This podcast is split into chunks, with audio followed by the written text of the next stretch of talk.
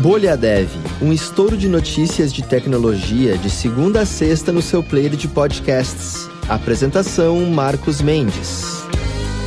Olá, bem-vindas e bem-vindos ao Bolha Dev dessa terça-feira, dia 23 de maio, aniversário do Java, há 28 anos hoje.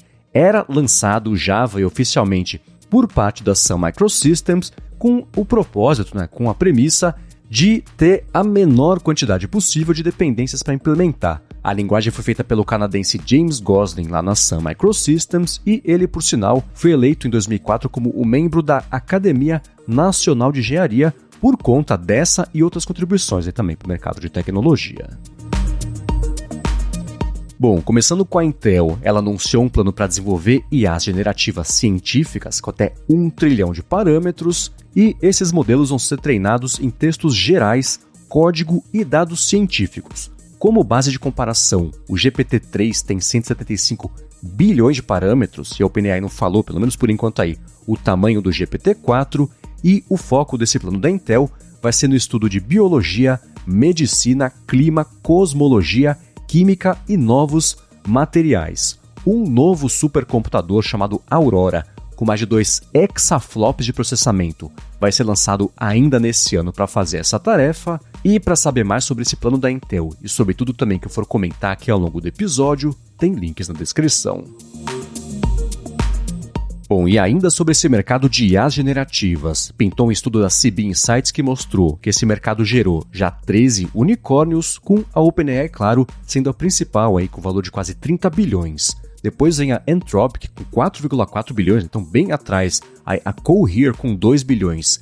Hugging Face também com 2 bilhões. Lightrix com 1,8 bilhão. E depois Runway, Jasper, Replit, Inflection, Adapt, Character AI, Stability AI e na 13ª colocação, a Glean, justamente aí com um bilhão. Google lança programa de Bug Bounty específico para seus aplicativos Android, que é o Mobile Vulnerability Rewards Program. Ele vai recompensar no máximo 30 mil dólares pela execução remota de código sem interação da pessoa que estiver usando e até 7.500 por falhas que permitam roubo de dados. CPUs da AMD já estão em 121 dos supercomputadores mais rápidos do mundo, um crescimento aí de 29% em um ano. Além disso, a AMD manteve o primeiro lugar no top 500 com o Frontier com 1,19 exaflop e ocupa outras quatro posições no top 10, com a Intel e a IBM dividindo aí o resto da lista.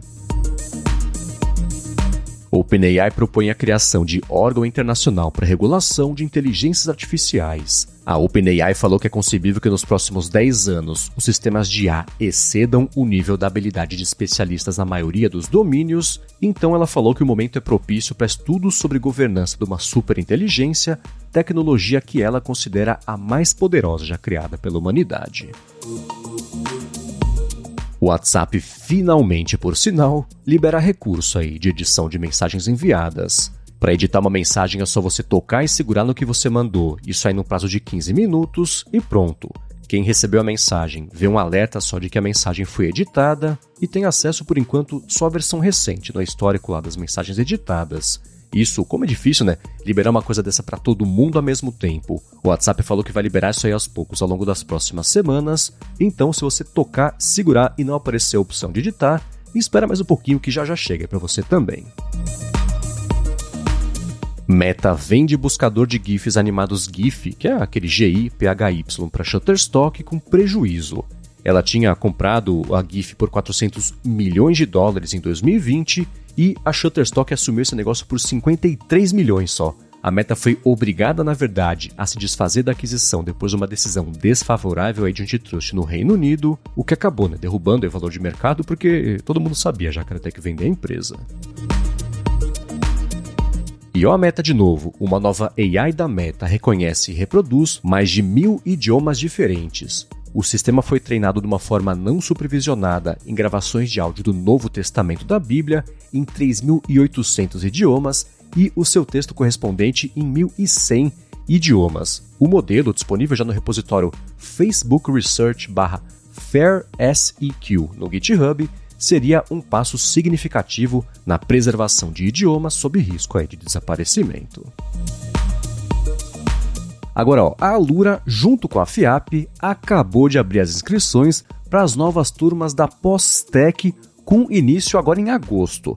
Além das seis opções de especializações já lançadas, o maior ecossistema, por sinal, de ensino tech do país, criou também o curso Coding and Tech Journey, que é uma jornada que se inicia com o domínio prático de ferramentas no e low code e vai levar você até o desenvolvimento de sistemas completos, passando por tecnologias emergentes, como por exemplo, claro, o ChatGPT e outras IAs. Cada pós-tech conta com 360 horas de conteúdo para você cursar em 10 meses, o que é uma oportunidade única para você aprender com quem mais entende da área. Professores e professoras, experts do mercado e especialistas da FIAP e da Alura. Para saber mais e já garantir a sua inscrição, você sabe, né? Passa aqui na descrição e pega o link para a nova Postec. Muito bem, aí passando a régua aqui no episódio de hoje, eu vou trazer a dúvida que o Luciano deixou lá no Twitter com a hashtag BolhaDev, que foi a seguinte: Qual que é a opinião de vocês sobre programação competitiva? Ele falou que vai fazer uma prova daqui a um tempo e vai revisar C++ ou estudar Java para fazê-la, e falou que também vai precisar estudar programação competitiva para isso. Então, se você tem experiência nesse assunto, já sabe, né?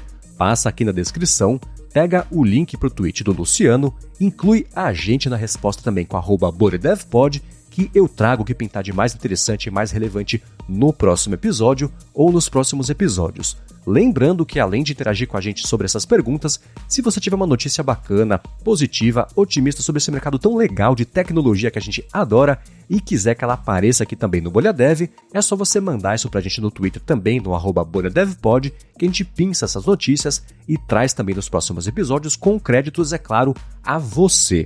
Muito obrigado a quem deixa reviews e avaliações do Bolha Dev para a gente poder saber que vale a pena aqui escutar o podcast.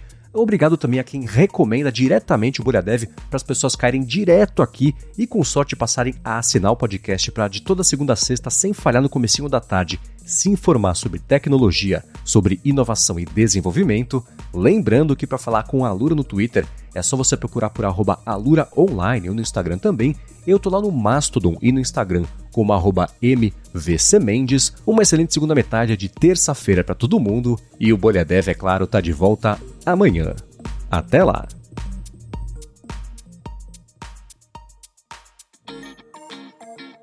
Você ouviu o Bolha Dev, oferecimento alura.com.br e Felipe Deschamps Newsletter. Inscreva-se em felipedeschamps.com.br barra newsletter. Edição Rede Gigahertz de Podcasts.